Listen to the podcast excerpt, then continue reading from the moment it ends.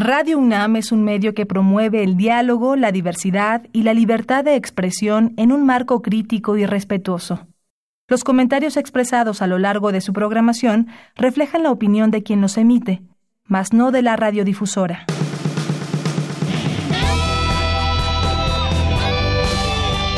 Prisma RU. Relatamos al mundo.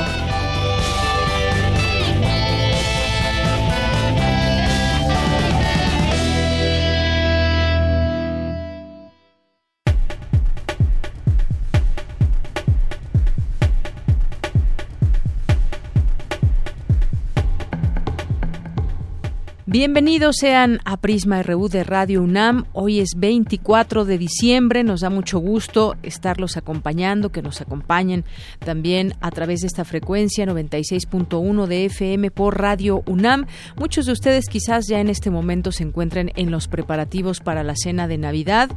Muchos quizás estén de vacaciones o algunos simplemente están en su casa haciéndonos compañía, permitiéndonos, permitiéndonos hacerles compañía a todos ustedes. Pues esto es Prisma RU lunes 24 de diciembre, Nochebuena, y tendremos mucho también para informarles este día, pero hoy, que es un día especial y todos estos días que para muchos son vacaciones, vamos a comenzar con música navideña.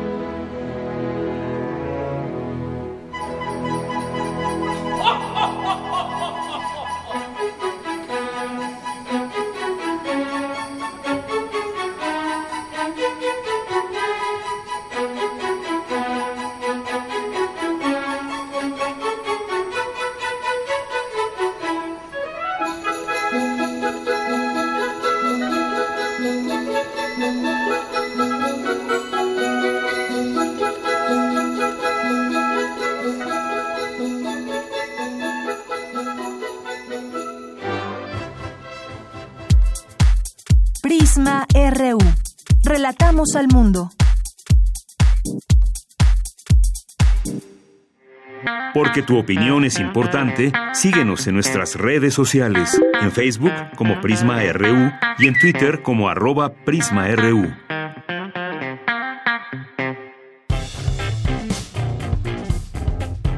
Campus RU. Vamos con información universitaria. Presentan en el Centro de Investigaciones Interdisciplinarias en Ciencias y Humanidades de la UNAM el libro Discurso y Descolonización en México y América Latina.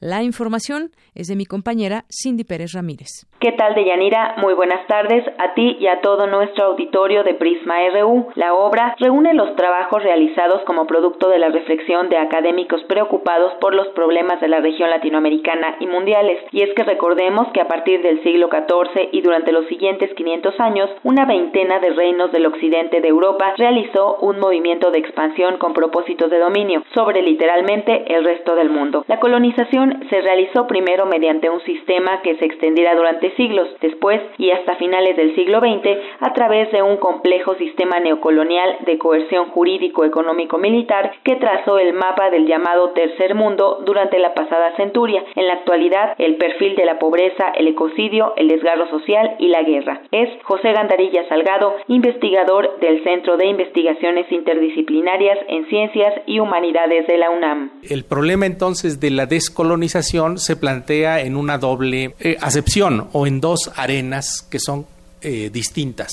Una, la de la, política real, es decir, eh, la de los claroscuros de la política, la de las unidades de los estados-nación, en términos de la lógica que a través de la cual se perpetuó el predominio de relaciones coloniales o el trato hacia eh, diversas colectividades y conglomerados sociales, comunidades, colectividades, pueblos, en donde eh, eh, a los cuales se les trató como colonias internas dentro de los Estados-nación. La descolonización como concepto teórico sitúa y orienta las respuestas que mediante muy distintos movimientos han emprendido los pueblos originarios, hoy constituidos en estados independientes con poblaciones diversas. La descolonización como marco histórico y referencial ofrece elementos para concebir la gran escena en que se desarrollan todos estos eventos, así como la unidad y continuidad que en los hechos se constituyen. Escuchemos a Octavio Quesada García, coordinador de la obra Discurso y Descolonización en México y América Latina. Inventar como entes descolonizados, pero tenemos que entender muy bien dónde está y qué mecanismos este, participan en la colonización de las personas y de las, sobre todo de las mentes, que eso sí es algo más complicado. Doctor Bonifaz, que uno de los mecanismos para alcanzar esa descolonización sería la educación basada en valores propios. Ese, esa propuesta a mí me parece de lo más valioso porque no niega la universalidad del conocimiento, pero sí hace un énfasis específico en cómo nos educamos a nosotros mismos, porque tenemos, eh, es decir, la, educación siempre es el reflejo también de una escala de valores, un tipo de valores esto que se que una sociedad se impone a sí mismo, eh, no desde arriba hacia abajo, sino muchas veces eh, de una manera eh, justamente al revés, que viene de abajo hacia arriba, así funcionan las tradiciones también. Este es el reporte que tenemos. Muy buenas tardes. El Instituto de Biotecnología trabaja en un sistema de diagnóstico molecular portátil para teléfonos inteligentes. La información con Cristina Godínez. El equipo de investigación que encabeza el doctor Luis Vaca Domínguez del Instituto de Fisiología Celular de la UNAM trabaja en el desarrollo de un sistema de diagnóstico molecular portátil para teléfonos inteligentes. Su importancia radica en que servirá para detectar cambios moleculares y proporcionar un diagnóstico instantáneo.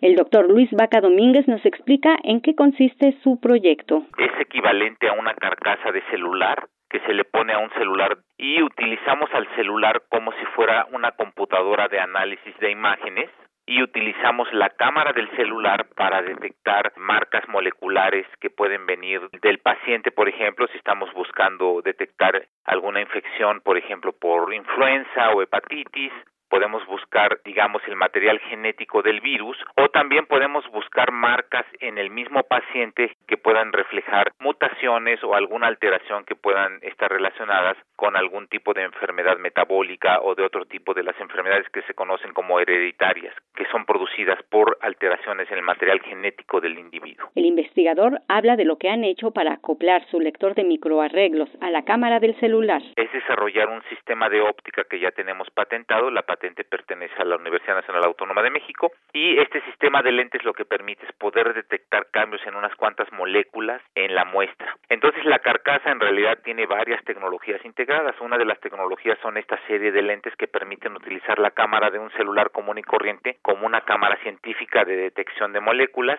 La otra parte es un sistema de iluminación de estado sólido, lo cual nos permite a través de la luz excitar moléculas de material genético y con ello poder leer la señal que emiten las moléculas y la otra parte consiste en una cámara donde podemos imprimir genes para detectar mutaciones o la presencia de material genético de patógenos y en esta cámara es donde se lleva a cabo la reacción de detección. Al igual que los equipos más voluminosos, este desarrollo puede hacer lo mismo. La ventaja es que es pequeño, portátil y al estar conectado al celular se podrá integrar a una red de monitoreo, donde los médicos puedan tener acceso instantáneo al diagnóstico molecular.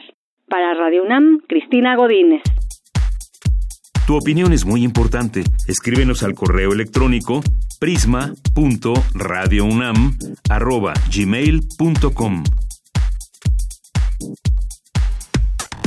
Relatamos al mundo. Relatamos al mundo. Y como parte de las entrevistas que tuvimos en este año, queremos destacar algunas, algunas de ellas, como esta del viernes 2 de febrero, que platicamos con el doctor Porfirio Muñoz Ledo sobre el libro Historia Oral 1933-1988, con el cual se construye la estructura de décadas de historia de política del gobierno mexicano. Me da mucho gusto recibir en este espacio de Radio UNAM, en este programa de Prisma RU, al doctor Porfirio Muñoz Ledo, porque pues en la sede de la Fundación Miguel Alemán se presentó el libro Porfirio Muñoz Ledo, Historia Oral 1933-1988, de los autores James Wilkie y Edna Monzón. ¿Qué tal? Bienvenido a este espacio, Porfirio Muñoz Ledo. ¿Cómo estamos? Mucho gusto. El gusto es nuestro y pues para platicar de lo que se dijo ahí en el marco de la presentación de este de este libro, pues platíquenos un poco. Este libro eh, pues abarca evidentemente varias cosas que tienen que ver con usted. Desde su formación se desvela pues su vida en seis capítulos, el estudiante. Sor Wilkie y la señora Monzón, que son el equipo de historia oral de la Universidad de Los Ángeles, sí la UCLA. Ellos eh, me buscaron hace años, en el 87, cuando estábamos en la ruptura con el gobierno, que cambió un poco la historia del país, y querían saber lo que estaba pasando. Y de ahí, bueno, empezamos para atrás y para atrás y para atrás. Durante un año las entrevistas, aquí en Los Ángeles. Hubo financiamiento de varias universidades norteamericanas para la mayor información sobre qué está ocurriendo en México. Y salieron 2.600 páginas cuando se transcribió. Hablamos muchas veces. Y luego logramos que pasara 1.500, 1.600 por un subsidio en la Universidad de Guadalajara. Y luego el editor la bajó a 920, que es la dimensión actual. Es en realidad un recorrido por toda mi vida, hasta el 88, donde cuenta tanto el actor político, que soy yo en este caso, como el profesor de ciencia política, especializado en las cuestiones de México, sobre todo contemporáneas, le está haciendo referencias a, la historia del país y, a lo más reciente. Y bueno, creo que resulta muy interesante, no soy yo para recomendarlo, pero se ha estado vendiendo muy bien en el Llega hasta el 88, tienen que ver el 88 para acá pero se hará más tarde. Llega hasta el 88 y ahí pues podemos tener esta referencia del estudiante, el servidor público, el dirigente político, el diplomático, el educador y el dirigente de la oposición. Yo le preguntaría, porque en este marco, como usted dice, se dijeron muchas cosas, pero también dice que em, eh, sobre la situación actual la califica como dramática porque asegura que a México lo están gobernando desde Estados Unidos. No, no, no, estaba ese día el secretario de Relaciones, Videgaray, Lleva nueve veces que va a Estados Unidos. Que está gobernando desde allá. Entonces dije otra cosa. Dije que no podemos vivir sin el norte. Pues no podemos depender en nuestras decisiones cotidianas de lo que pasa allá. Necesito un mínimo de distancia para poder gobernar a México. Y luego, bueno, los fraudes electorales, desde el que provocó Fox para Calderón a favor de él en el 2006, el del 2012 que ya ha aprobado por los contactos de la empresa brasileña Orderbrecht, pues todo lo que se metió de dinero que hace las elecciones ilegítimas.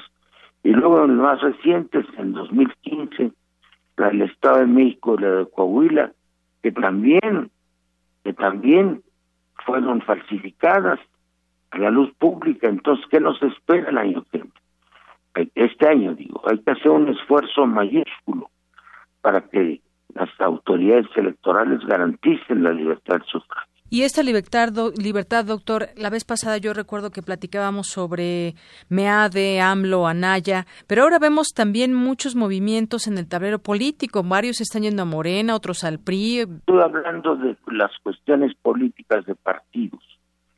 Estoy hablando de la limpieza de las elecciones. Es otro problema. Quien quiera que sean los candidatos Sí, esa limpieza que, bueno, tenemos un instituto como lo es el INE, el Instituto Nacional Electoral. Tiene muchos agujeros. Voy a hablar esta semana con el presidente del INE y vamos a platicar. Hemos, hemos este, elaborado un documento de bases mínimas para eh, la contienda electoral que vamos a llevar a las distintas instituciones, al INE, a la JEPAL, Oiga, y en este caso, la vez pasada también nos decía que estaba buscando a Lorenzo Córdoba, ¿ya lo encontró? ¿Cómo, va a ser? He platicado con él en varias ocasiones. Estamos preparando un documento que vamos a llevar al INE con requisitos básicos de la ciudadanía, vamos a tener un diálogo con ellos, a ver qué nos pueden garantizar. Es decir, tendremos que ver y mirar eso ya también los ciudadanos en esta limpieza electoral que debiéramos tener en 2018. Así es. No, el país puede descarrilarse y ahora el ejército tiene facultades para intervenir las cuestiones civiles, ¿no? Entonces tenemos que tener mucho cuidado, por eso he hablado del peligro de un golpe de Estado, o cuando menos de un estado de sitio, que hay que evitar. ¿Por qué descarrilarse, doctor? Porque la violación de las elecciones ya la gente no la va a tolerar. Y eso se siente en el ambiente. No es el mejor politólogo del mundo para darte cuenta de eso. Eh, ¿Cuáles son los elementos para, pues, para saber que hay este escenario? Social, la acumulación de problemas que no se resuelven, la violencia cotidiana, el decaimiento económico, el fracaso de la administración y una violación del sufragio público, puede ser absolutamente escandaloso. Peor que en el 88. Entonces la gente se aguantó porque era otro momento de la historia pero esta vez no creo que se aguante. ¿Cree que 1988 em, y ahora 2018 se parecen en algo con el...? Pero no porque sea una ruptura del viejo sistema, sino porque la corriente que nosotros este, impulsamos, el ingeniero Cárdenas y yo, pues sigue viva en el tablero de la política y el esfuerzo por la democracia sigue incumplido. Bien, y pues por último, ¿cómo ve, cómo ve los candidatos y todo este movimiento que yo decía? Estoy en otra lucha. Esta no, esta no es su lucha. Y pues bueno, en esta democracia también se vale de pronto pues ver distintos personajes que se van a distintos partidos. Así es, bueno, se van y vienen, no es fruto de la capilaridad democrática.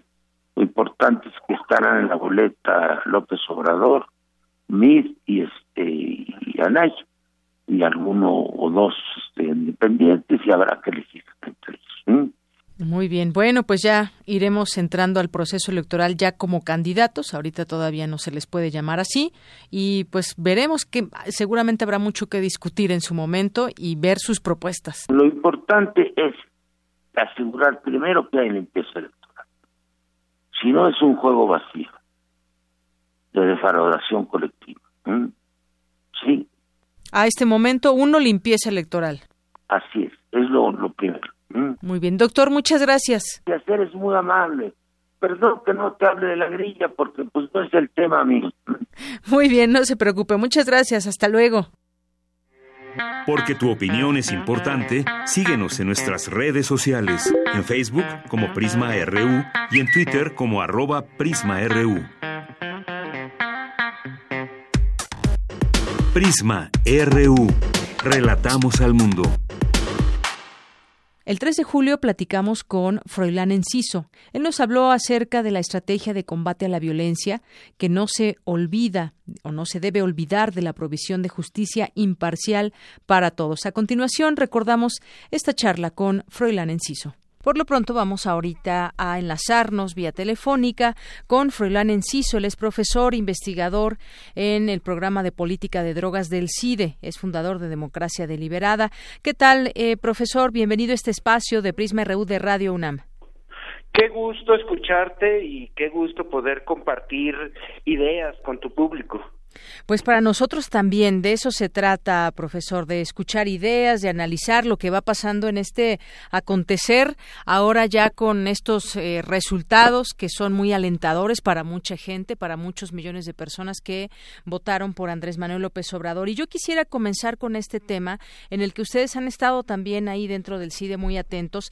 Eh, pues este tema de la amnistía, de la amnistía frente a un problema como es el narcotráfico, la delincuencia organizada, se habla de una justicia sin violencia. Y yo creo que debemos de estar en sintonía en cuanto a aprender o a conocer más bien, a saber, tener ese conocimiento de qué se tratan estas estas propuestas porque como supimos a lo largo de, de estos uh, últimos meses, pues mucha gente quizás malentendió qué significa amnistía. ¿Cómo irnos acercando a comprender lo que viene para México en este tema, profesor?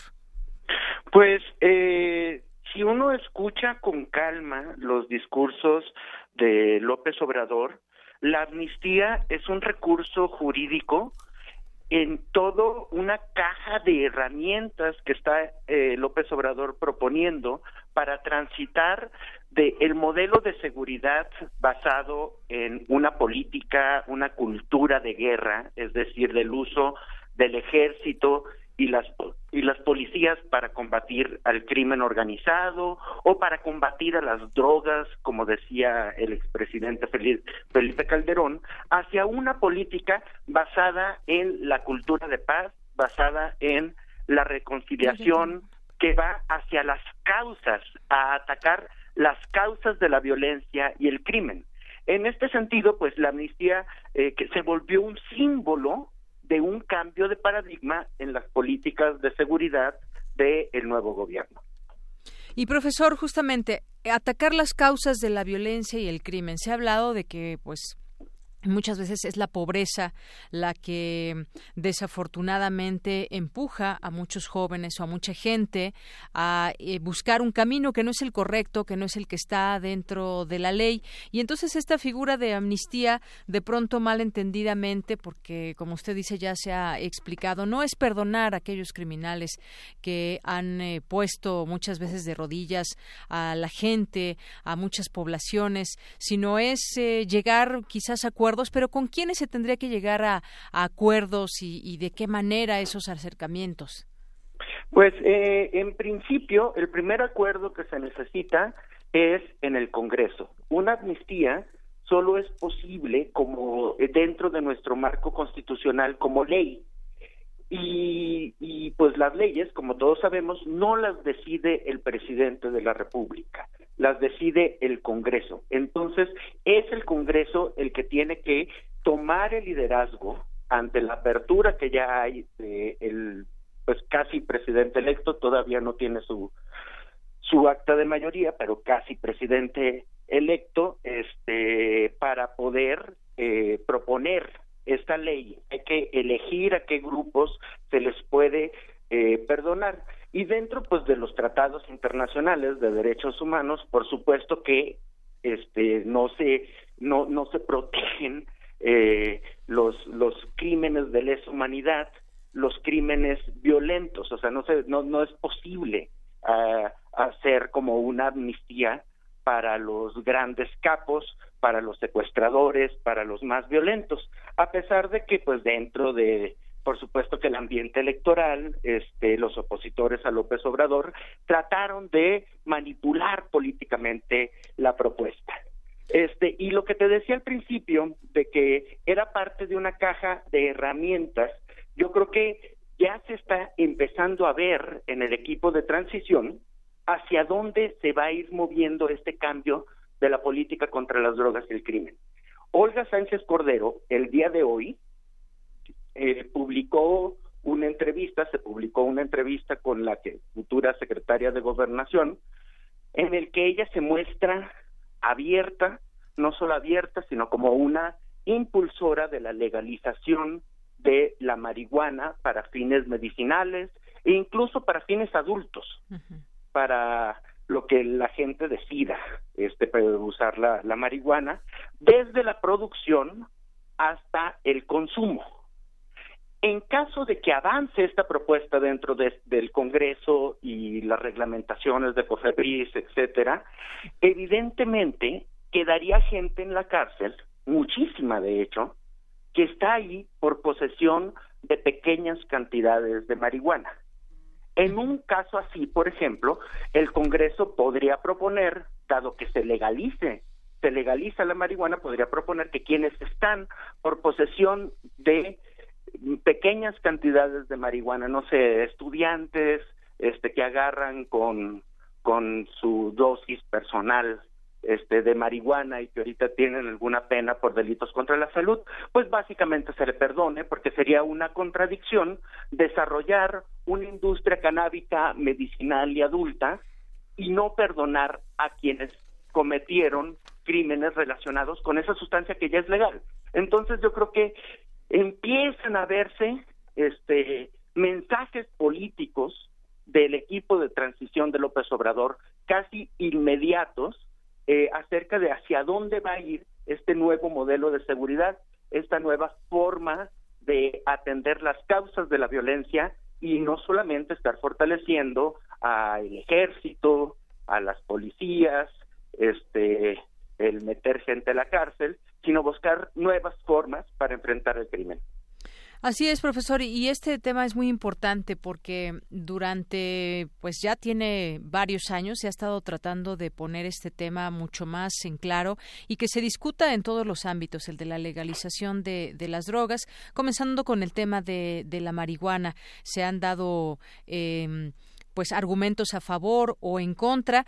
Y todo esto conlleva también a diferentes problemas que, que también hemos visto es decir derivado de las del, del, uso de las drogas que no está regulado y que muchas veces eso pues ha sido lo que ha puesto a México en un lugar bastante difícil. Hay una exigencia también por ejemplo de parte de los Estados Unidos de que aquí hay mucha inseguridad y que en tanto eso no se calme pues bueno tendrán que hacer también ellos sus propias sus propias adecuaciones, pero aquí en este caso también veo otra cosa que es esto que usted decía, cómo se va a, a, usar el ejército, se ha usado también para labores que pues no le corresponden específicamente y esto ha provocado una serie de situaciones también en los estados, que ya nos metemos ahí a otro tema eh, donde pues el mando único, qué pasa con las policías estatales y, y, y locales, también habrá que pues entrar en un en un eh, en una estrategia donde pues el ejecutivo tendrá que trabajar con los gobernadores en propuestas que en, la, en, las que se comprometan también los gobernadores porque en los últimos años vimos que no había ese compromiso muy claro de parte de, de los gobiernos de los estados. Sí, en ese sentido yo creo que eh, López Obrador ha sido muy cauto en su relación con el ejército acerca de la ley de seguridad interior que fue pues el último mecanismo jurídico que intentó el gobierno de Peña Nieto para legitimar el uso del ejército la sobre la sobreexplotación del ejército en labores de seguridad labores que le corresponden a los civiles eh, pues eh, López Obrador ha dicho que va a esperar a que la Suprema Corte de Justicia se pronuncie. La Suprema Corte de Justicia ya se pronunció parcialmente acerca de la inconstitucionalidad de algunos de algunos eh, artículos de esta ley de seguridad interior con la que se intenta legitimar ese uso político del ejército para tratar de eh, subsidiar la ineficacia y la corrupción de los políticos locales en dar seguridad a su población. Entonces, este, en, términos de ley de seguridad interior, pues eh, ha sido cauto. Eh, sin embargo, eh, se, ha mostrado abierto a ir retirando paulatinamente al ejército de las zonas en las que ha sido sobreexplotado políticamente por mandos civiles y ha dicho con toda claridad que el ejército no va a ser usado para perseguir al pueblo, lo cual implica evidentemente que este será regresar a los cuarteles y se encargará no de cosas de seguridad pública que le, le corresponde a las policías, sino de asuntos militares de seguridad nacional, lo cual también implica el, una necesaria reforma y fortalecimiento no solamente de la Policía Federal, sino también de las policías locales. Pero efectivamente ha sido un tema en que López Obrador ha mandado señales cautas y pues yo creo que en las próximas semanas tenemos que estar muy atentos en qué reformas al sistema policíaco, en qué en qué forma de relación con el ejército este se va a pronunciar el próximo gobierno. Muy bien, entonces, pues eh, durante este tiempo que será esa transición de aquí al 1 de diciembre de este año, estaremos por conocer un modelo de seguridad quizás mucho más eh, claro eh, con respecto a lo que se ha dicho en los últimos meses como, como campaña y sobre todo, pues regresando a este a ese tema, tener en claro que la amnistía es un recurso jurídico que puede ser utilizado y que va a ser así de esa manera. Conoceremos poco a poco esto detalles, pero pues se mantiene, digamos, esta, em, e, el tema de la amnistía, profesor. Pues sí, yo creo que es un tema válido y, y tendríamos que mantenerlo en la agenda pública. Yo creo que evidentemente todo mexicano sabe que el sistema de justicia nos ha quedado mucho a deber que el sistema de justicia ha funcionado para los ricos, funciona para los poderosos, los que pueden pagar a los grandes abogados, pero no para el pobre, para el marginado, para el perseguido. En ese sentido, hay mucha gente en las cárceles que no merece estar ahí.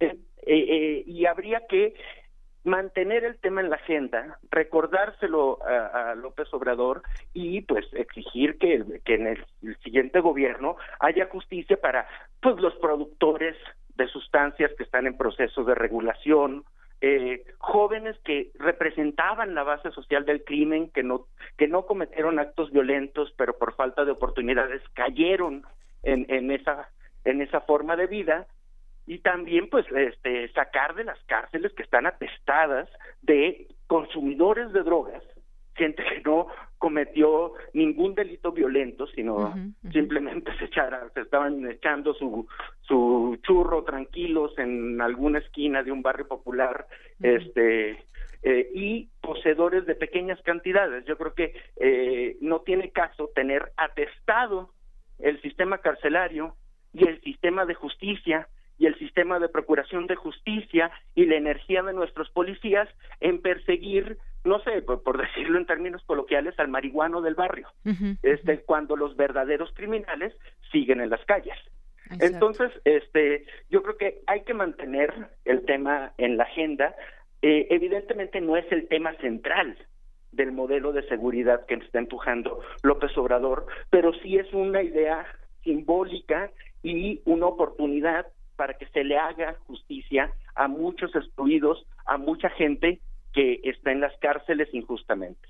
Claro, y hemos visto también muchas veces cómo, cómo funciona la justicia, esta que no es eh, precisamente imparcial y para todos, sino como usted bien lo comentaba, se maneja mucho dinero y también hay desafortunadamente corrupción, que esa será uno de también de los eh, de los ámbitos de los cuales se estará hablando y planteando eh, soluciones seguramente, porque pues hay que recordar las cifras ahí están, cómo se va a medir ese avance, ya también lo, iremos viendo muy eh, queriéndonos adelantar en lo que puede pasar, pero por ejemplo 2017 fue el año más violento. En dos décadas, hubo más de 2.000 homicidios mensuales en promedio, estas cifras que están ligadas a muchas cosas, al crimen organizado, a la delincuencia, al narcotráfico y pues esas cifras no no no no han parado, así que pues eh, si de raíz se ataca, pues poco a poco quizás se pueda ir midiendo si hay o no esta eh, esta solución a los problemas que aquejan a México y pues hacer ese mapa donde hay puntos eh, que son puntos o focos rojos que se prenden en algunos estados, profesor. Sí, por supuesto. O sea, eh, yo creo que eh, el triunfo de López Obrador no tiene por qué dejarnos eh, nada más en la celebración estéril.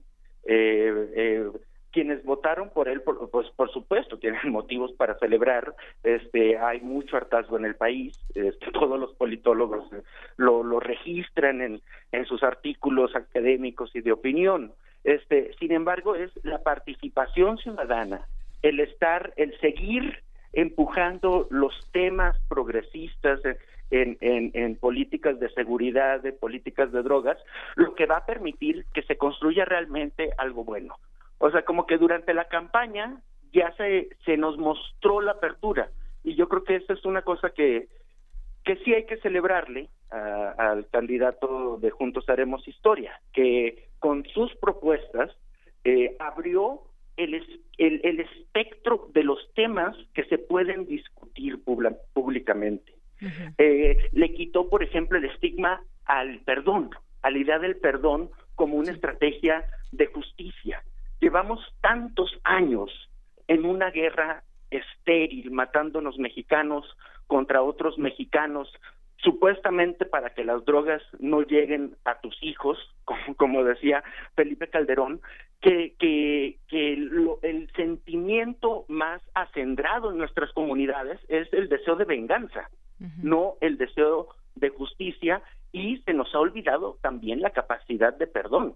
Entonces, yo creo que recuperar eso eh, y articularlo como una agenda política, como una agenda de políticas públicas, es compromiso de todos los centros educativos y de todos los pues intelectuales y profesores eh, que estamos desde las universidades tratando de contribuir. Muy bien.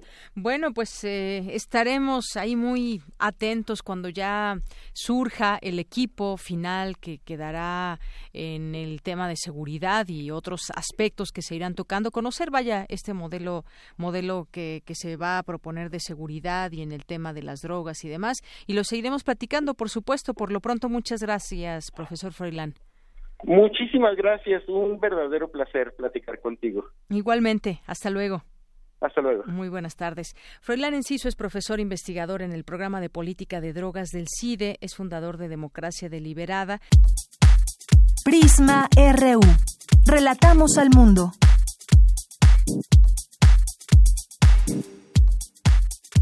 Tu opinión es muy importante. Escríbenos al correo electrónico prisma.radiounam@gmail.com.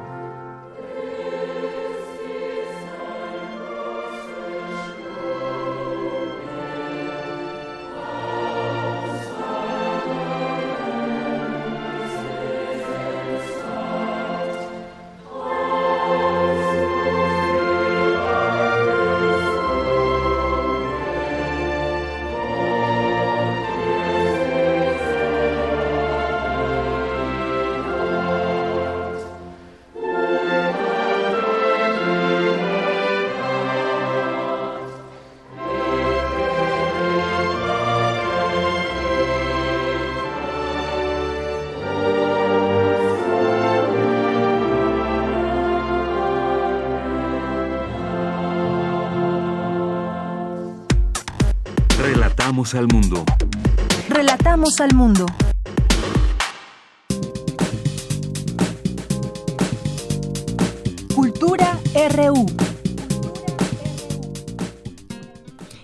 Es momento de irnos a nuestra sección de cultura con Tamara Quiroz. Adelante, Tamara. Buenas tardes. Qué bueno que nos acompañas a través de esta frecuencia. Hoy en nuestra sección cultural te compartimos la entrevista que realizamos al actor y músico Pablo Chemor. Él nos visitó en julio para contarnos acerca de Romeo y Julieta de Bolsillo.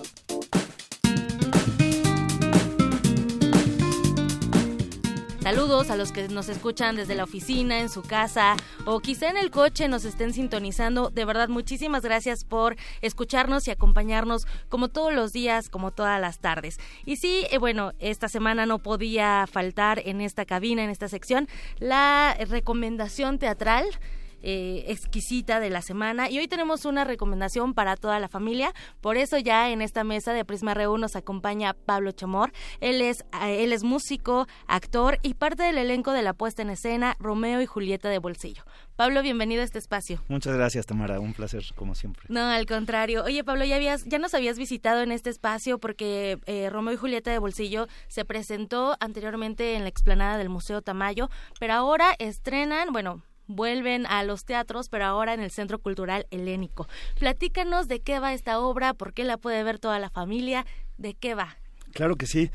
Eh, Romeo y Julieta de Bolsillo es una obra escrita por un dramaturgo argentino que se llama Emiliano Dionisi, eh, basada en el clasiquísimo shakespeariano Romeo y Julieta. Y la premisa son dos profesores, un profesor y una profesora, que son expertos en Shakespeare y que quieren demostrarle al otro quién es el que más sabe sobre Shakespeare y terminan en ese afán eh, actuando toda la obra de Romeo y Julieta, haciendo todos los personajes. Eh, con un, con un toque muy lúdico porque pues van no tienen vestuario no están preparados y van improvisando este con los objetos que se encuentran en el salón de clases eh, y sobre todo todo parte de la discusión entre ellos de si Romeo y Julieta termina bien o termina mal. Es que también depende del ángulo donde lo veas. Pues así es, así es. Este, obviamente Shakespeare lo llama una tragedia, eh, pero uno de los profesores dice que aunque es una tragedia, termina bien. Y entonces este, terminan pasando por toda la obra, todos los personajes, eh, te digo de una manera muy lúdica y realmente para toda la familia. Eh, cuando empezamos el proyecto teníamos muy claro que era para niños pero fue muy bonito ver cuando estuvimos en el teatro en el parque, afuera del Museo Tamayo, eh, cómo realmente toda la familia lo disfrutaba mucho, ¿no? Y ver a los niños volteando a ver a sus papás, soltando la carcajada o conmoviéndose, ¿no? Porque no deja, aunque es lúdico y muy para niños, no deja de tener este, por momentos, pues la profundidad de la historia y de los personajes de Shakespeare, que es realmente increíble. Y, que además son historias que todo el mundo manejamos de una u otra forma, ¿no? A lo mejor no has leído como tal eh, las obras de, Shakespeare, pero sí, sí conoces de qué va el, asunto. Sí, sabes que son dos familias que se pelean y los enamorados, pero pues es eh, son historias y personajes inagotables, ¿no? Como que uno puede volver a ellos siempre y reírse, conmoverse. Y sí, y, pues es muy bonito para los niños que a lo mejor no, no han estado tan expuestos a Shakespeare, es un muy buen punto de entrada para que se los se le presentes a, William, Shakespeare, 400 años atrás, pero lo traes a la actualidad. Y además estás alternando funciones, eh, bueno, formas parte del elenco. ¿Quién más está en esta obra? Sí, somos somos dos elencos y damos funciones en, varias combinaciones. En el papel del profesor está, mm, alternamos Santiago Centeno y yo, y en el papel de la profesora están Adriana Montes de Oca y Brenda de Arrigunaga. Ok, a lo mejor quienes nos están escuchando, porque nosotros eh, dimos pases para que fueran al, Museo Tamayo también, a lo mejor algunos que nos están escuchando ya vieron la obra, pero creo que sí cambia un poco el ambiente porque ahora se van al, foro La Gruta del Centro Cultural Helénico, es diferente. Es completamente diferente. Fue muy rico estar al aire libre este y pues justo era como más isabelino shakespeariano, por decirlo de una manera, porque el formato del teatro en el parque era un poco como el teatro de la época de Shakespeare, ¿no? A la luz del día, viéndole este a la gente, las caras, las reacciones. Y aquí es un teatro pues más convencional al, al estilo que estamos acostumbrados este, más italiano, pero es también muy chiquito, muy íntimo y muy silencioso, ¿no?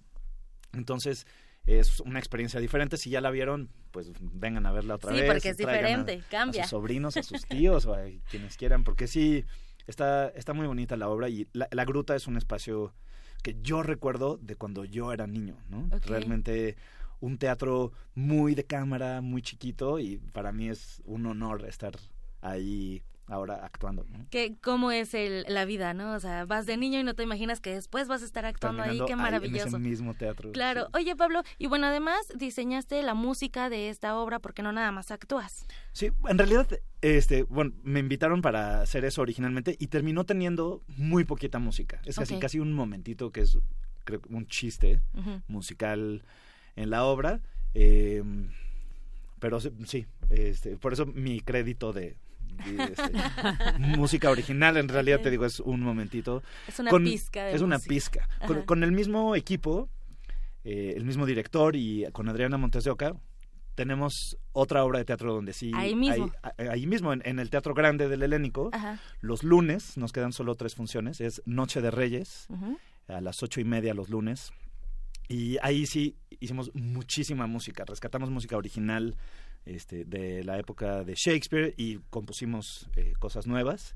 Es una comedia de enredos de Shakespeare, pero que nos gusta muchísimo y que también es muy profunda y ahí sí tengo más merecido mi crédito de música original y arreglos. Ok, y, esto es también en el Centro Cultural Helénico, solamente que los lunes a las 8.30 y bueno, también tiene que ver mucho con, con, William Shakespeare. Sí, pues ahí, ahí es el texto. Tal cual. Es, es, es una adaptación que hizo el director, pero es el texto casi íntegro de Noche de Reyes, eh, una puesta en escena que a la que llegamos y exploramos eh, nosotros en los ensayos. No somos más actores, somos nueve personas en el escenario, eh, dura dos horas, es más para adultos, adolescentes y adultos. Eh, pero está increíble, no se la pierdan. Justo, mira, dos opciones teatrales. Sin querer nos diste, Pablo, dos. Ah. Oye, Pablo, y una pregunta claro. de Romeo y Julieta de Bolsillo. ¿Los niños de qué edad, a partir de qué edad pueden crecer? Pues nos hemos dado cuenta que la edad ideal a la que ya van, le entienden a todo, y se la pasan increíble es alrededor de los siete años, ¿no? Seis, siete, ocho.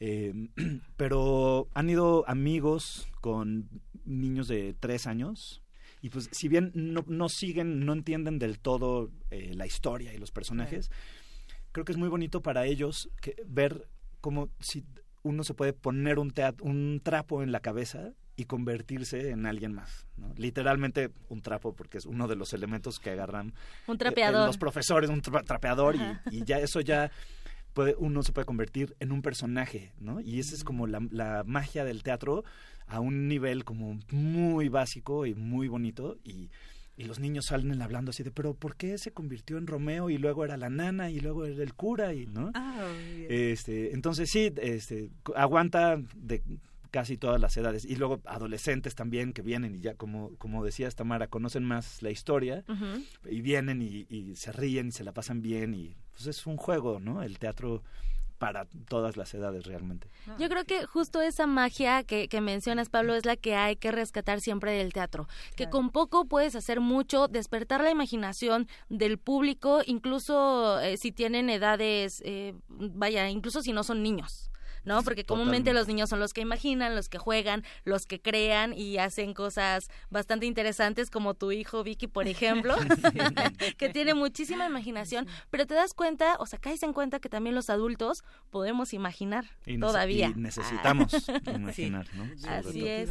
Muy bien, Pablo Chomor. Bueno, entonces tenemos dos opciones. La primera es eh, Romeo y Julieta de bolsillo para toda la familia, no hay un límite de edad y Noche de Reyes eh, también de William Shakespeare, que se presenta eh, los lunes a las 8.30 hasta el 30 de julio. Así es. Sí, es correcto. Es correcto. Y esto es para adolescentes y, adultos, ¿no? Y Romeo y Julieta de Bolsillo estamos hasta el 18 de agosto, los sábados a la una de la tarde en el Foro La Gruta del Centro Cultural Helénico. Para los que no sepan, el Centro Cultural Helénico está en Avenida Revolución en el 1500 en la colonia Guadalupeín para que vayan y se acerquen un poquito a la obra de William William Shakespeare y se diviertan y pasen un muy buen momento.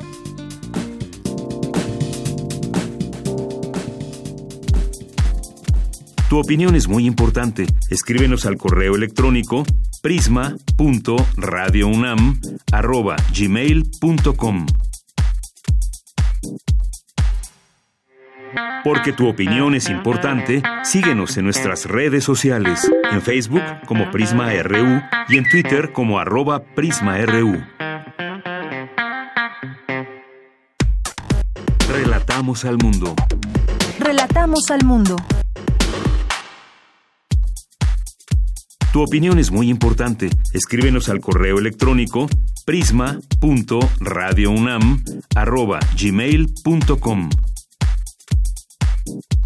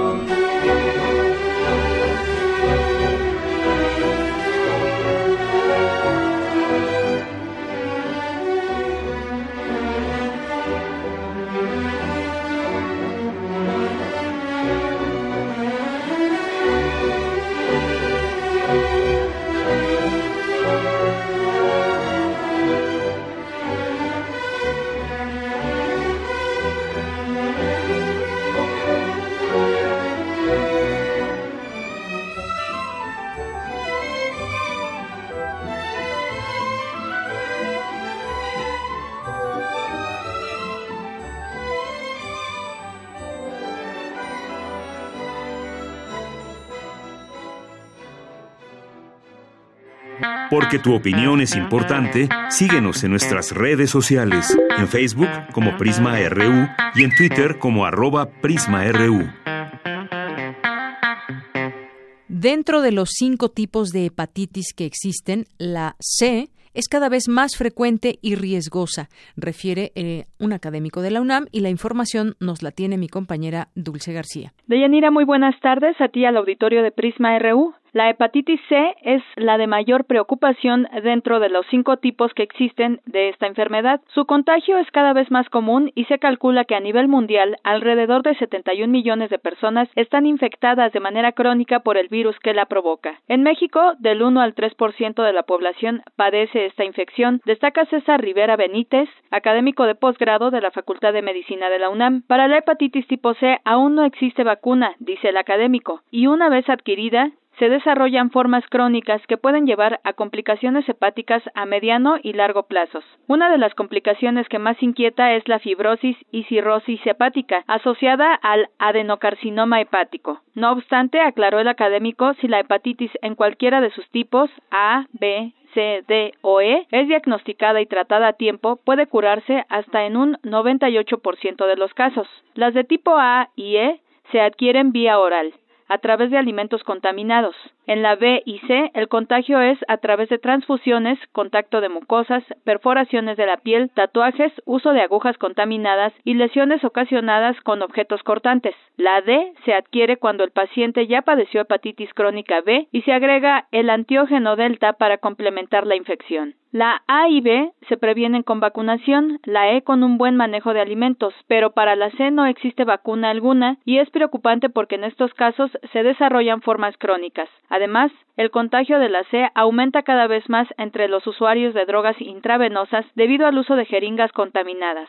El diagnóstico es difícil cuando ya es una afección crónica, porque muchas veces es asintomática. Se debe hacer un escrutinio a todas las personas con factores de riesgo. En México el porcentaje de hepatitis crónica varía de 1 a 3% dependiendo de la región geográfica, el tipo de comunidad y los factores de riesgo. Dentro de los casos de la hepatitis C, abundó el académico, entre 20 y 30% de las personas que la padecen se curan en forma espontánea. El resto transita a formas crónicas que pueden permanecer hasta 25 años sin síntomas, dependiendo de la existencia de otras enfermedades. Cabe mencionar que hay tratamientos que curan la hepatitis, pero deben ser integrales, es decir, incluir el ambiente, los cuidados y evitar los factores de riesgo, porque si un paciente no modifica sus conductas riesgosas o estilo de vida, puede volverse a infectar, concluyó el también jefe del Servicio de Infectología del Hospital General de México. Es el reporte. Muy buenas tardes. Las cuevas y los cenotes ocuparon un lugar importante en la cultura maya. La información es de mi compañera Cristina Godínez. En la cosmovisión maya, las cuevas y los cenotes eran considerados la entrada al inframundo.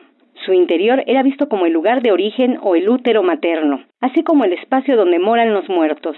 El doctor Roberto Romero Sandoval, investigador del Centro de Estudios Mayas del Instituto de Investigaciones Filológicas de la UNAM, explica por qué estas maravillas naturales ocuparon un lugar importante en la cultura maya. Fueron considerados como umbrales hacia el inframundo maya, que a diferencia del infierno cristiano, que es un lugar de tormentos, en el inframundo maya donde se genera la vida. Es un lugar de muerte, pero también donde surgen los manantiales, donde se guardan las semillas que darán nueva vida. Es un lugar donde se atesoran los minerales, los vegetales. De hecho, hay un choque cultural a la llegada de los españoles porque los frailes les decían a los indígenas que se acogieran a la nueva fe. De lo contrario, irían al infierno, ¿no? Y los indígenas decían, pues claro, para allá es para donde vamos a ir porque para ellos es un lugar deleitable es muy diferente a la concepción occidental. Romero Sandoval fue coordinador del libro Cuevas y cenotes mayas, una mirada multidisciplinaria. A continuación nos detalla cómo la concepción del inframundo se transformó a través del tiempo. En el pensamiento mesoamericano está muy bien definido que hay dos etapas, uno de secas y uno de lluvias uno donde eh, la vida se genera del interior de la tierra, por eso le dan papel tan importante al, inframundo maya. Y bueno, las cuevas y los cenotes son justo sus entradas. Poco a poco va ganando la idea del infierno, ahora sí que eh, el inframundo maya se va llenando de, fuego, que eh, es una característica principal que tiene el infierno, pero creo que ambas concepciones van de la mano. En la actualidad, los cenotes y las cuevas siguen ocupando un lugar fundamental en la cultura mexicana y el misticismo, ya que diferentes sectores de la población consideran que son zonas donde transita energía sagrada, particularmente la relacionada con la muerte, comenta el doctor Romero Sandoval. Para Radio UNAM, Cristina Godínez. Porque tu opinión es importante, síguenos en nuestras redes sociales, en Facebook como Prisma RU y en Twitter como arroba PrismaRU. Prisma RU. Relatamos al mundo. La reforma educativa ha sido un tema que aquí hemos platicado a lo largo del año y hemos hecho distintas entrevistas como esta que hicimos el 13 de febrero y platicamos con el doctor Ángel Díaz Barriga sobre la reforma al modelo educativo en la que se pretendía aplicar por primera vez un plan y programas de estudio sin contenido, por lo que los maestros tendrían que evaluar con base en aprendizajes esperados sin tener las bases necesarias para llevarlo a la práctica.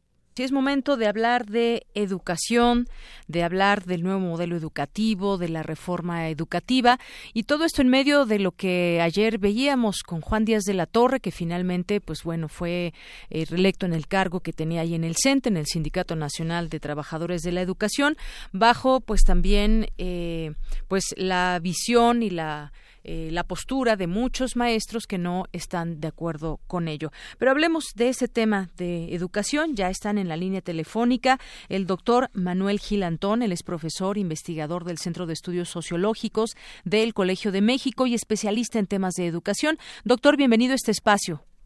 ¿Qué tal? ¿Qué tal, Deyanira? Muy buenas tardes. Muy buenas tardes, doctor. Y también del otro lado de nuestra línea telefónica tenemos al doctor Ángel Díaz Barriga. Él es investigador emérito del Instituto de Investigaciones sobre la Universidad y la Educación de la UNAM. Doctor, bienvenido a este espacio. Deyanira, buenas tardes. Buenas tardes, Manuel. Un saludo al hola, Hola, Ángel. ¿Qué tal? Y bueno, pues hablemos de este tema. Para el año 2018, es decir, para este año, entrarán en vigor nuevos planes y programas de estudio.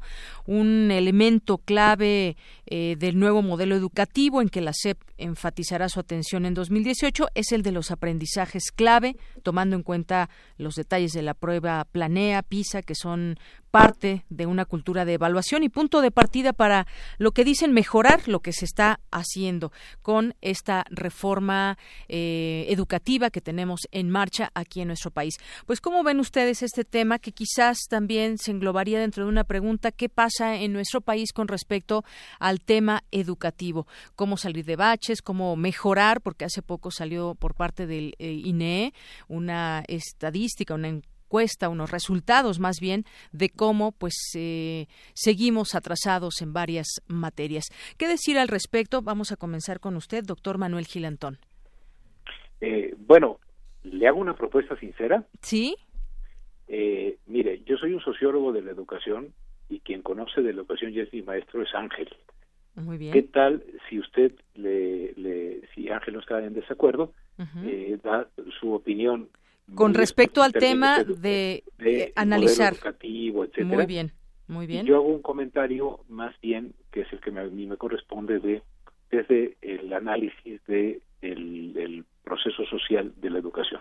Muy bien, análisis del proceso social. Que de eso también Ángel sabe, ¿eh? Así es que si, si está de acuerdo Ángel, no sé si Claro, bueno, empecemos con el, con el doctor Ángel Díaz Barriga entonces eh, sobre este modelo educativo. Yo pienso que lo que están hablando de aprendizaje es clave. Primero, es un documento muy complicado y por primera vez en la historia de este país se presenta un plan y programas de estudio que no tienen contenidos. Esto es, eh, plantean aprendizajes clave como aprendizajes centrales y luego de ahí se van a logros de aprendizaje aprendizajes esperados, perdón. Entonces, ¿qué es lo que va a pasar? Que los maestros, como lo, como van a evaluar a los alumnos en función de los aprendizajes esperados, solamente se van a concentrar en eso. Ese es el, el primer gran problema que tiene la estructura del documento. Pero menciono dos problemas muy rápido. Uno, lo que en 2018, en agosto de 2018, se va a implantar es lo que llaman autonomía curricular, que es una especie de tomada de pelo, porque autonomía curricular este, no tiene cabida en el bachillerato, eh, no tiene cabida en la escuela secundaria específicamente, y en la escuela primaria normal, que son aproximadamente el 80% de las escuelas, tampoco tiene cabida. Y esto que llaman formación de habilidades socioemocionales, que para los niños de de una escuela primaria normal van a ser 30 minutos los viernes en última hora de clase. Para los alumnos de secundaria ya existía la materia tutoría, entonces ahora se llama tutoría y formación socioemocional. Y en el bachillerato sencillamente desaparece y colocan materias en esa línea como lógica y ética. Este, y un tercer problema. Lo que va a empezar en agosto es la, propiamente a funcionar el documento aprendizajes clave en preescolar, primero de primaria y primero de secundaria. O sea, este, todavía nos queda a, o a esta reforma, si es que esta reforma se materializa, todavía le queda una ruta tan enorme que la primer generación que haya ingresado en preescolar con esta reforma y termine con la reforma será para el año 2030. Si es que para ese año todo, todo esto subsiste. Eh, doctor, ¿por qué dice que no tiene cabida todo este tema? ¿El cuál? ¿El de autorregulación? ¿El de autogestión? El de autogestión. Porque no hay espacio. O sea, si yo tengo que atender, este, estaba ayer haciendo cuentas, si en sexto de primaria tengo que impartir 12 materias y son nueve las que tengo que impartir en secundaria, o sea, en sexto de primaria realmente se sirvieron con la cuchara grande, porque el muchacho tiene que llevar historia, geografía, este, se me va la otra materia ahí, este, mm, y, y total, empecé yo a sumar, civismo sí, empecé a sumar y son 12 materias las que el alumno de sexto de primaria tiene que llevar.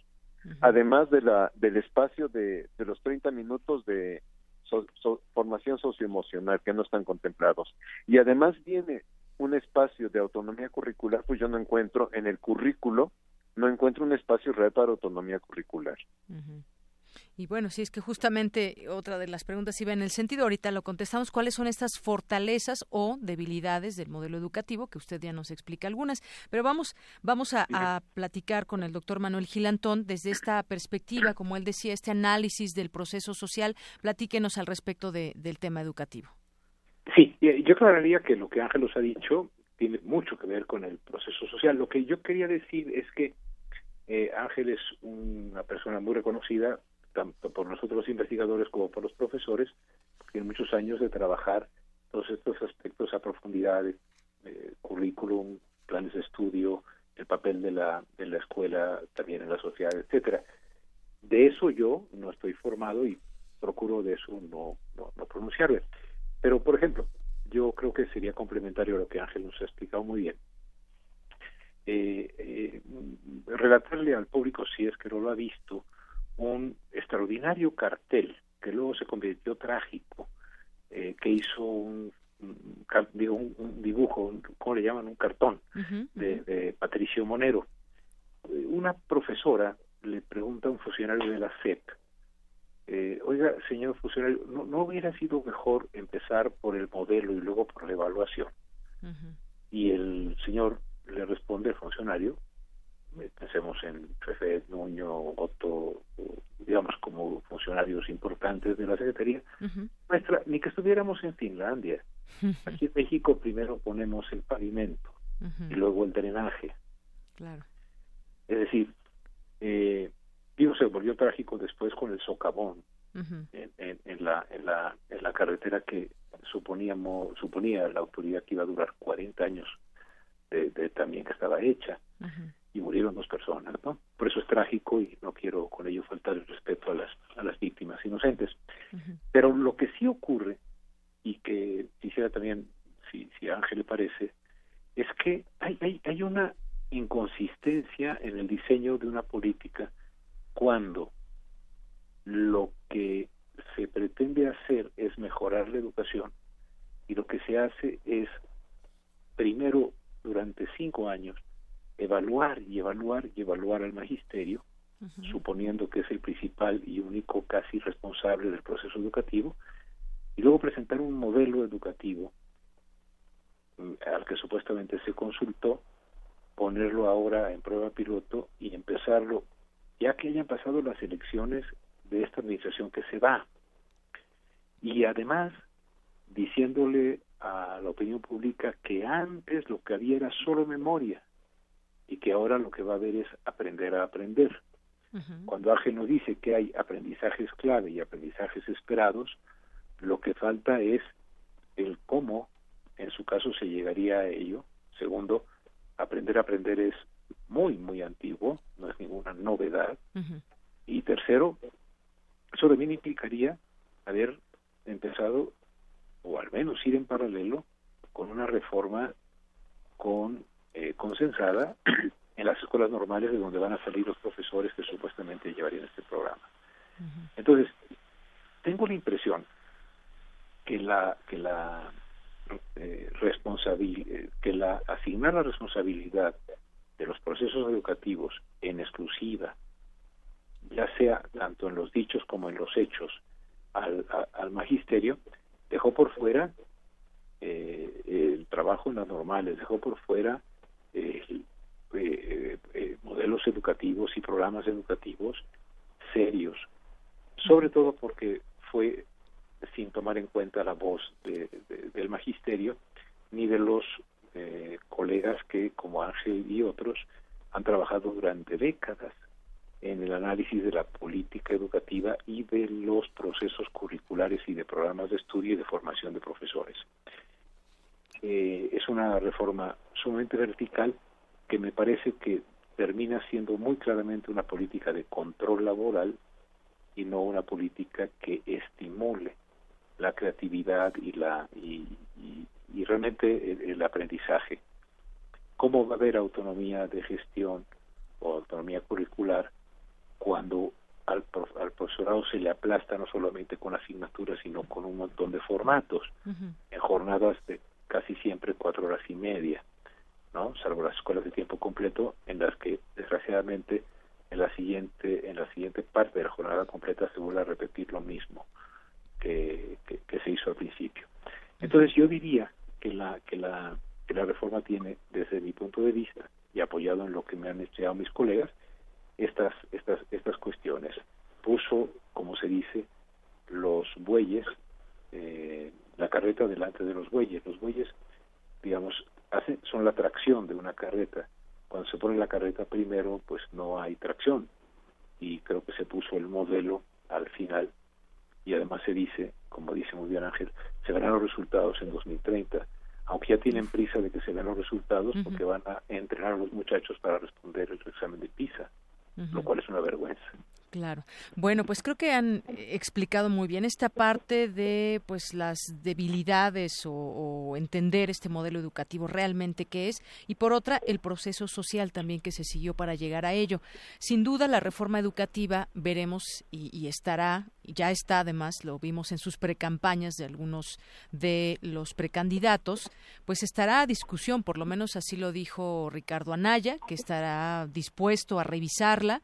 Por otra parte, el candidato de Morena, López Obrador, ha dicho, el precandidato, perdón, ha dicho que, que la echaría atrás. Y bueno, pues suponemos que José Antonio Mith eh, ve todas las bondades que vieron en su momento eh, las personas del partido que ahora lo está apoyando. Y en este sentido, pues eh, hay un empuje también desde dentro con los propios maestros que no han estado todos de acuerdo con esta reforma educativa.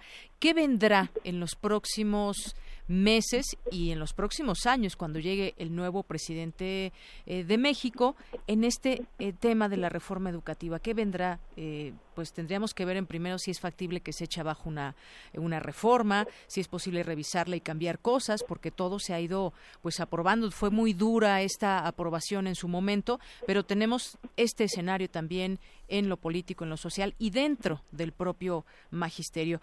¿Cómo ve, doctor Ángel Díaz Barriga? Déjame decir primero una cosa que a mí me parece una gran contradicción. Cuando uno ve una mesa de análisis político sobre el proceso de elecciones en México, todo mundo, todo analista critica estas leyes y dice estas leyes este, para las elecciones están mal pensadas, mal diseñadas y se prestan a simulaciones y todo esto. Cuando la gente habla de la reforma educativa, se considera que esa ley es perfecta, que esa ley como dijo en algún momento un senador, pareciera que está escrita en piedra. Y yo pienso que esta ley es completamente perfectible. Yo pienso que tiene que haber sensibilidad tanto en quienes sean candidatos a la presidencia de la República como en quienes ocupen los eh, puestos de elección popular, de entender que hay una demanda enorme del magisterio nacional a la cual nos sumamos los expertos o varios expertos porque las leyes se revisen. Este, es cierto, los maestros se han evaluado, pero se han evaluado bajo la espada de Damocles de decir, si no te presentas te corro. Y por otra parte, yo diría, ni siquiera se han evaluado. En realidad, les han puesto una calificación, pero la forma como los califican, el INE se las ha guardado como si fueran secretos de Estado. No conocemos el sistema de construcción de pruebas, no conocemos cómo calibran los reactivos, no conocemos si esos reactivos se refieren a lo que hacen en el salón de clase. Muchos suponemos que no, pero además tampoco conocemos una rúbrica de las que aplican. Este, en otros países eh, estos instrumentos se eh, conocen. Incluso hoy yo veía con cuidado en el Universal que le, eh, alguna un director de evaluación le cuesta le contesta a Manuel el, lo que escribió el sábado y le dice este fíjate que PISA da a conocer este varios ejemplos de sus preguntas y da a conocer este formas de entrenarse para resolver sus preguntas y yo lo que decía es este este a los maestros no se les da la oportunidad de conocer sobre qué vas sobre qué van a ser examinados. A mí no yo no pongo la palabra evaluados. Y terminaría con una última cosa. Ayer revisé el documento Perfil, Parámetros e Indicadores de Desempeño Docente, que es sobre el que evalúan a los docentes, y revisé el acuerdo 650, creo que es, eh, por el cual se establece la reforma curricular a las normales de 2012.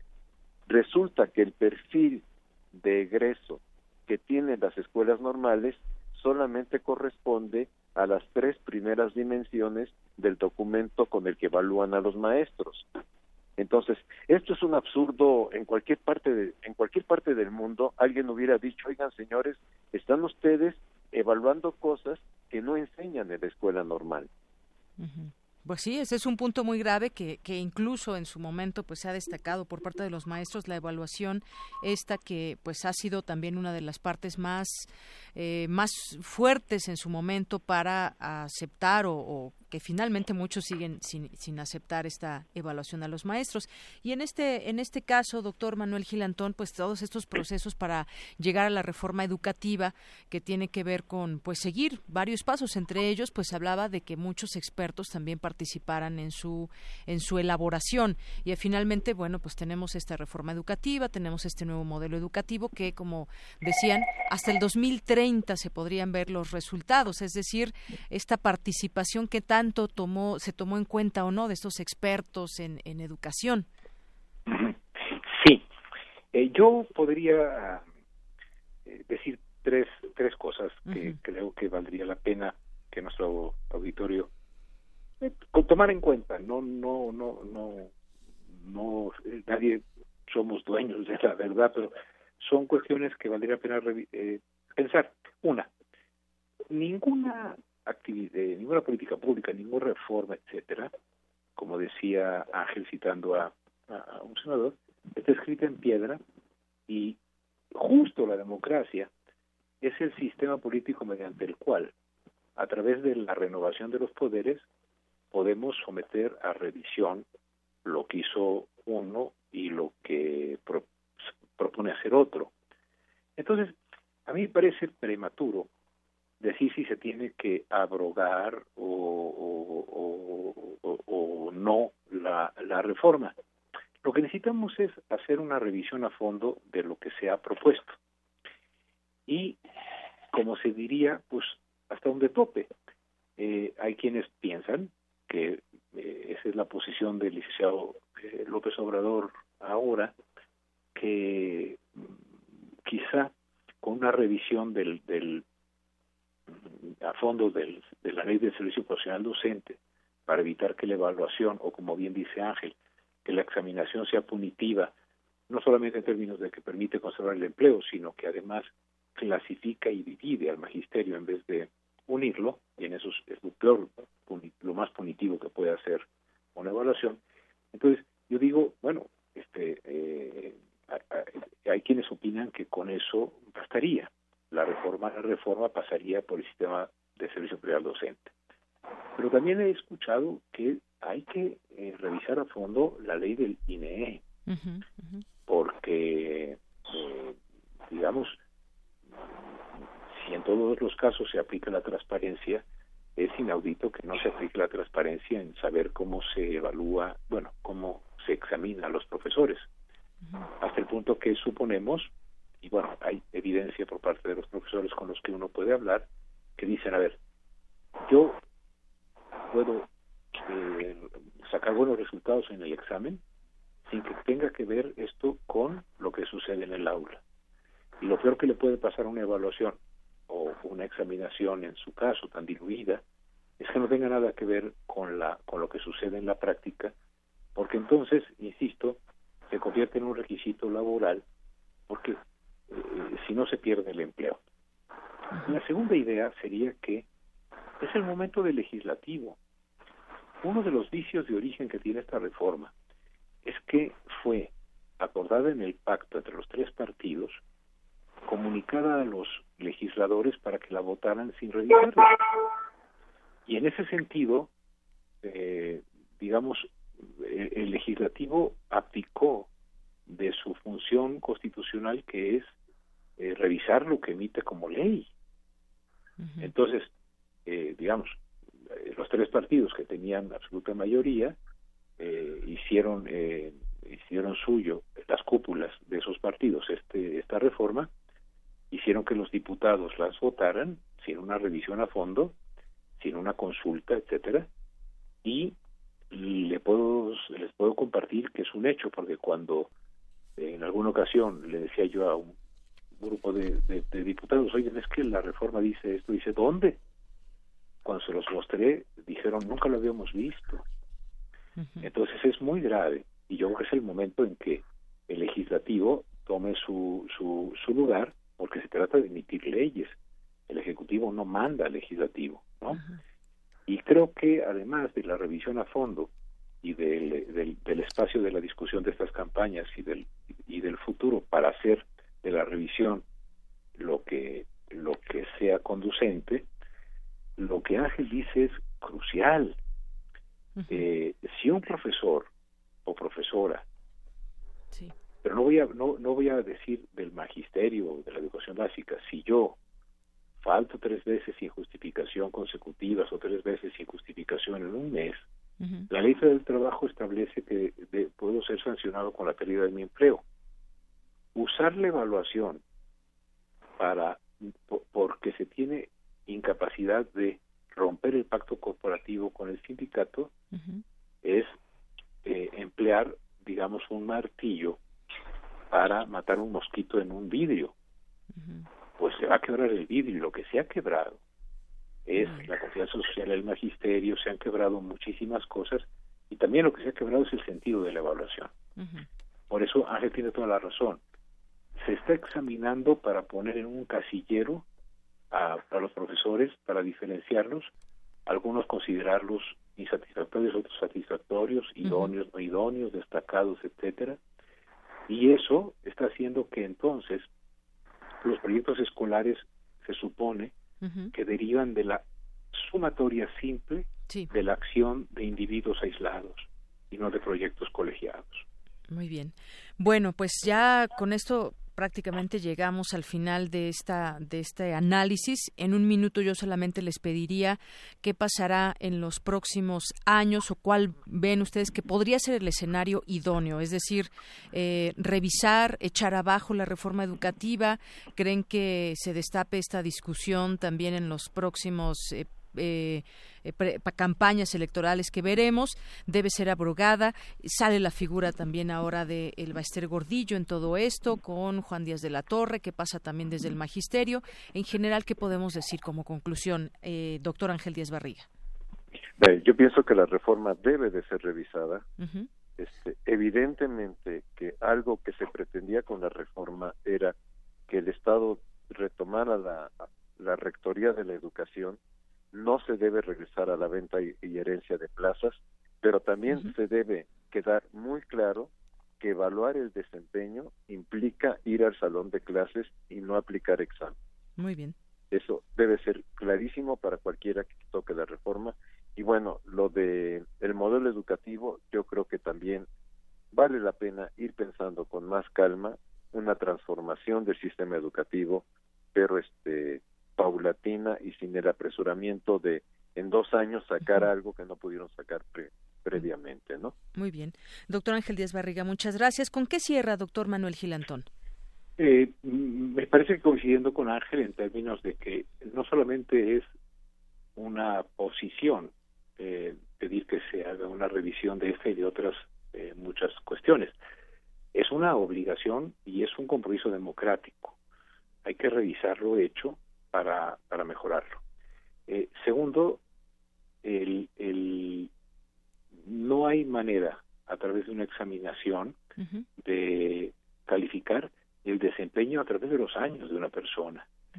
Entonces, yo sí pienso que los sistemas de examinación para que sean de evaluación tienen que observar lo que sucede en el aula. Y terminaría diciendo que aquí hubo un sector que fue considerado infante, sin voz e infantería, simplemente objeto de reforma, que fue el magisterio.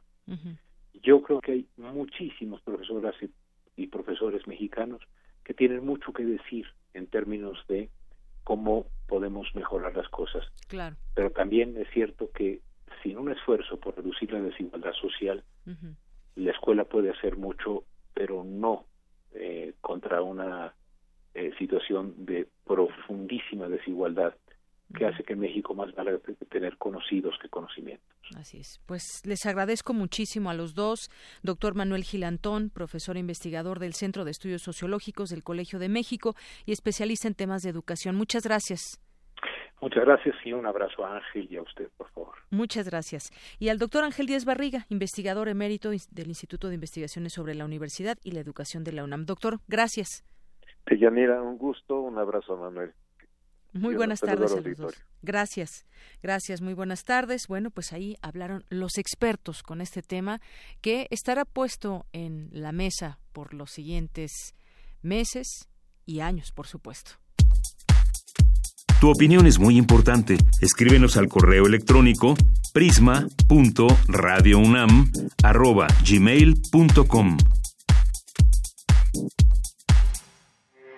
Porque tu opinión es importante, síguenos en nuestras redes sociales, en Facebook como Prisma RU y en Twitter como arroba PrismaRU.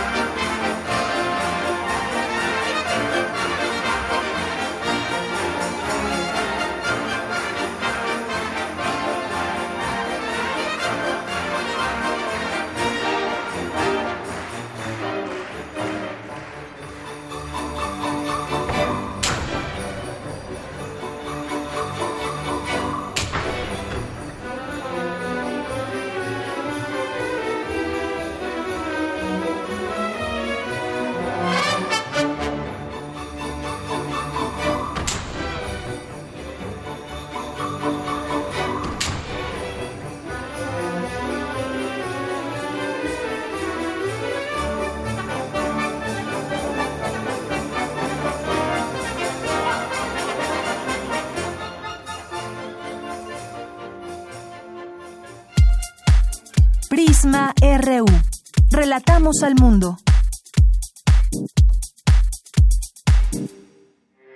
Porque tu opinión es importante, síguenos en nuestras redes sociales, en Facebook como Prisma RU y en Twitter como arroba PrismaRU. Bien, pues ya está de vía telefónica en esta ocasión nuestro querido Otto Cázares para este espacio de cartografía RU. ¿Qué tal, Otto? ¿Cómo estás? Muy buenas Querida tardes. Deyanira, queridos Radio Unamitas, los saludo con mucho afecto. Sí, en efecto, ahora saludándolos vía telefónica, pero con la misma intensidad, con la misma intención, desde luego. Hoy es eh, 23 de abril, de modo que, desde luego, nos hallamos en la áspera resaca, la cruda, para decirlo en términos coloquiales, del primero de los debates presidenciales. Yo sé que no solamente el par de horas que duró aquello alcanzó altísimos niveles de estridencia, como para que, además de que todos los medios de comunicación lo sigan comentando y comentando, venga yo ahora también a hacer mis propias reflexiones. Lo que ocurre es que hoy también, ya se sabe, se celebra el Día del Libro y no puedo, por una condición ética y desde luego estética, dejar de decir que evidentemente ninguno de los candidatos presidenciales es lector de libros. Y si leen, leen mal, leen apresuradamente.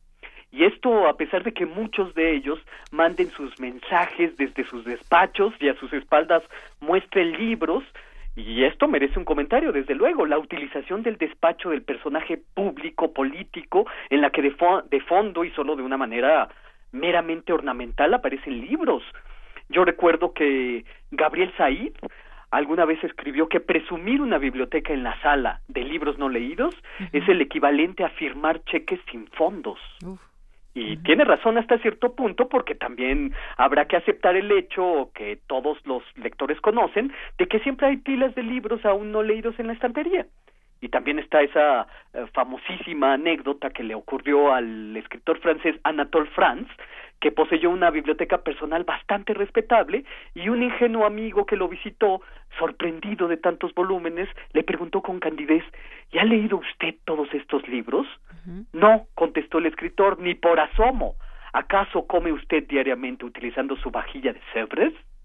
No, no diariamente se sirve uno con su vajilla de lujo, como no se leen todos los libros de una biblioteca. Hay que intentarlo, desde luego. Lo que me resulta importante en esta reflexión que hacemos es la utilización del libro como un instrumento simbólico para la estética del poder en los spots. Siempre hay libros detrás, como escenografía, ¿eh? Libros no leídos, pero no leídos por grandes lectores que aún no, no le han hincado el diente a aquellas páginas, sino dispuestos ahí como podrían estar dispuestas flores o soles de Metepec o lo que sea, algo por el estilo. Es esa fundamental diferencia de la creación de la imagen política, sirviéndose de símbolos disque pesados como poner una enciclopedia británica o hispánica detrás del sujeto o un compendio de leyes, medir el símbolo por su peso aparente.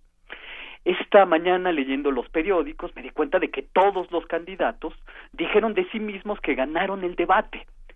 Victoria pírrica, hay que decirlo en todo caso, pero también qué enorme capacidad para autoengañarse, o cuánta mala fe, como decía Jean-Paul Sartre en Ser y la Nada.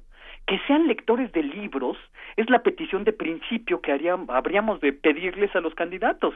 Lectores para darle forma a su conciencia lectores para hacerla maleable y no torpe, no pétrea, ser lectores de libros para no ser dogmáticos, ser lectores de libros para no ser oscurantistas, para ser autocríticos o por lo menos para debatir bien. Mira, si fueran lectores de libros más o menos informados, sabrían que alguna vez hubo un individuo que podría decirles mucho acerca de sus actuaciones públicas, que vivió hace dos mil años y sin embargo su sabiduría es imperecedera. Me refiero a Cicerón, que escribió un tratado de título de la oratoria, que además publica bellísimamente la UNAM, por cierto, en, en, su colección de griegos y latinos, con unos esquemas desplegables y todo ya en sí mismos dignos de toda admiración, donde se explican los usos de las metáforas, las parábolas, las comparaciones para crear efectos en el público, en fin, eh, explica ahí Cicerón qué mecanismos de la memoria hay que ejercitar para que nada de lo que tenías pensado decir quede brumoso o quede no dicho. En primer lugar, eh, Cicerón combate el cáncer del habla, que es el cantinfleo. Discursos mal, mal memorizados. Recuerdo que Cicerón dice explícitamente que nunca parezca que lo que estás diciendo lo memorizaste un día antes. La memoria es caprichosa. A veces olvidamos lo que desearíamos recordar y a veces recordamos lo que tan insistentemente desearíamos olvidar. Por lo tanto, decía Cicerón, no es posible fiarse ante un público, ante el natural nervio, a la sola memoria. Pues claro, memoria y olvido participan del discurso, pero ahí está precisamente el carisma de un orador por supuesto, este carisma se construye a través de la lectura. Un improvisador con un repertorio amplio en el vocabulario, en las posibilidades de comparación, en las posibilidades de exposición, etcétera. Si memorizas, decía Cicerón, haz como que dudas entre una palabra y otra. Es el carisma del orador, es decir, el chispazo de la inteligencia, donde de verdad nos damos cuenta de con quién estamos hablando. Sin esta, eh, pues, incandescencia de la inteligencia, decía Cicerón, el discurso se va al camino seguro de lo que cree conocerse bien. Habrán notado ustedes que algunos de los candidatos fueron a repetir sus spots publicitarios, los mismos con que nos bombardean y nos, nos asaetan de por si fuera poco nos los volvieron a decir. Perdón. Por, por si no fuera poco nos los volvieron a comentar. Exacto, lo, lo fueron a repetir ahí sin, sin gracia, sin gracejo el puro lugar común, ningún chispazo de inteligencia o de verdadero carisma, eh, discursos eh, disque apasionados y desde luego ya no da tiempo para entrar al tema gravísimo de la brutalidad, el sadismo, la misoginia, el clasismo que revelaron muchos de los lapsus que soltaron los candidatos y otros no solamente en lapsus sino de manera explícita. Eh, hubo errores elementales de concordancia gramatical de género y número, eh, se confunde gritar con el entusiasmo, etcétera, etcétera, etcétera. a este chispazo de la inteligencia yo no lo llamaría simplemente elocuencia, porque puede haber personas muy elocuentes. Lo llamo más bien una complejidad interior lograda a partir de la ejercitación de la conciencia leyendo libros, creo que la palabra construye realidad. Y yo creo en los libros, absolutamente. Hoy que estamos eh, celebrando el Día del Libro, yo sostengo que los candidatos no hablan la misma lengua con la que escribió Alfonso Reyes sus ensayos. Estos candidatos no hablan el mismo idioma hermoso, lleno de esdrújulas con que cantaba López Velarde. No hablan el mismo idioma con el que escribía Sergio Pitol. No hablan el mismo idioma con el que escribe sus versos Hernán Bravo Varela o Pura López Colomé, etcétera, etcétera. Estos candidatos han inventado su propia lengua y, por cierto, esta lengua es un puñado empobrecido de palabras para referirse a una inmensa complejidad de una realidad nacional y esta lengua inventada por ellos no se habla, se grita a tres mil decibeles de estridencia. Y esto es lo que yo tengo que decir este lunes 23 de octubre de 2018.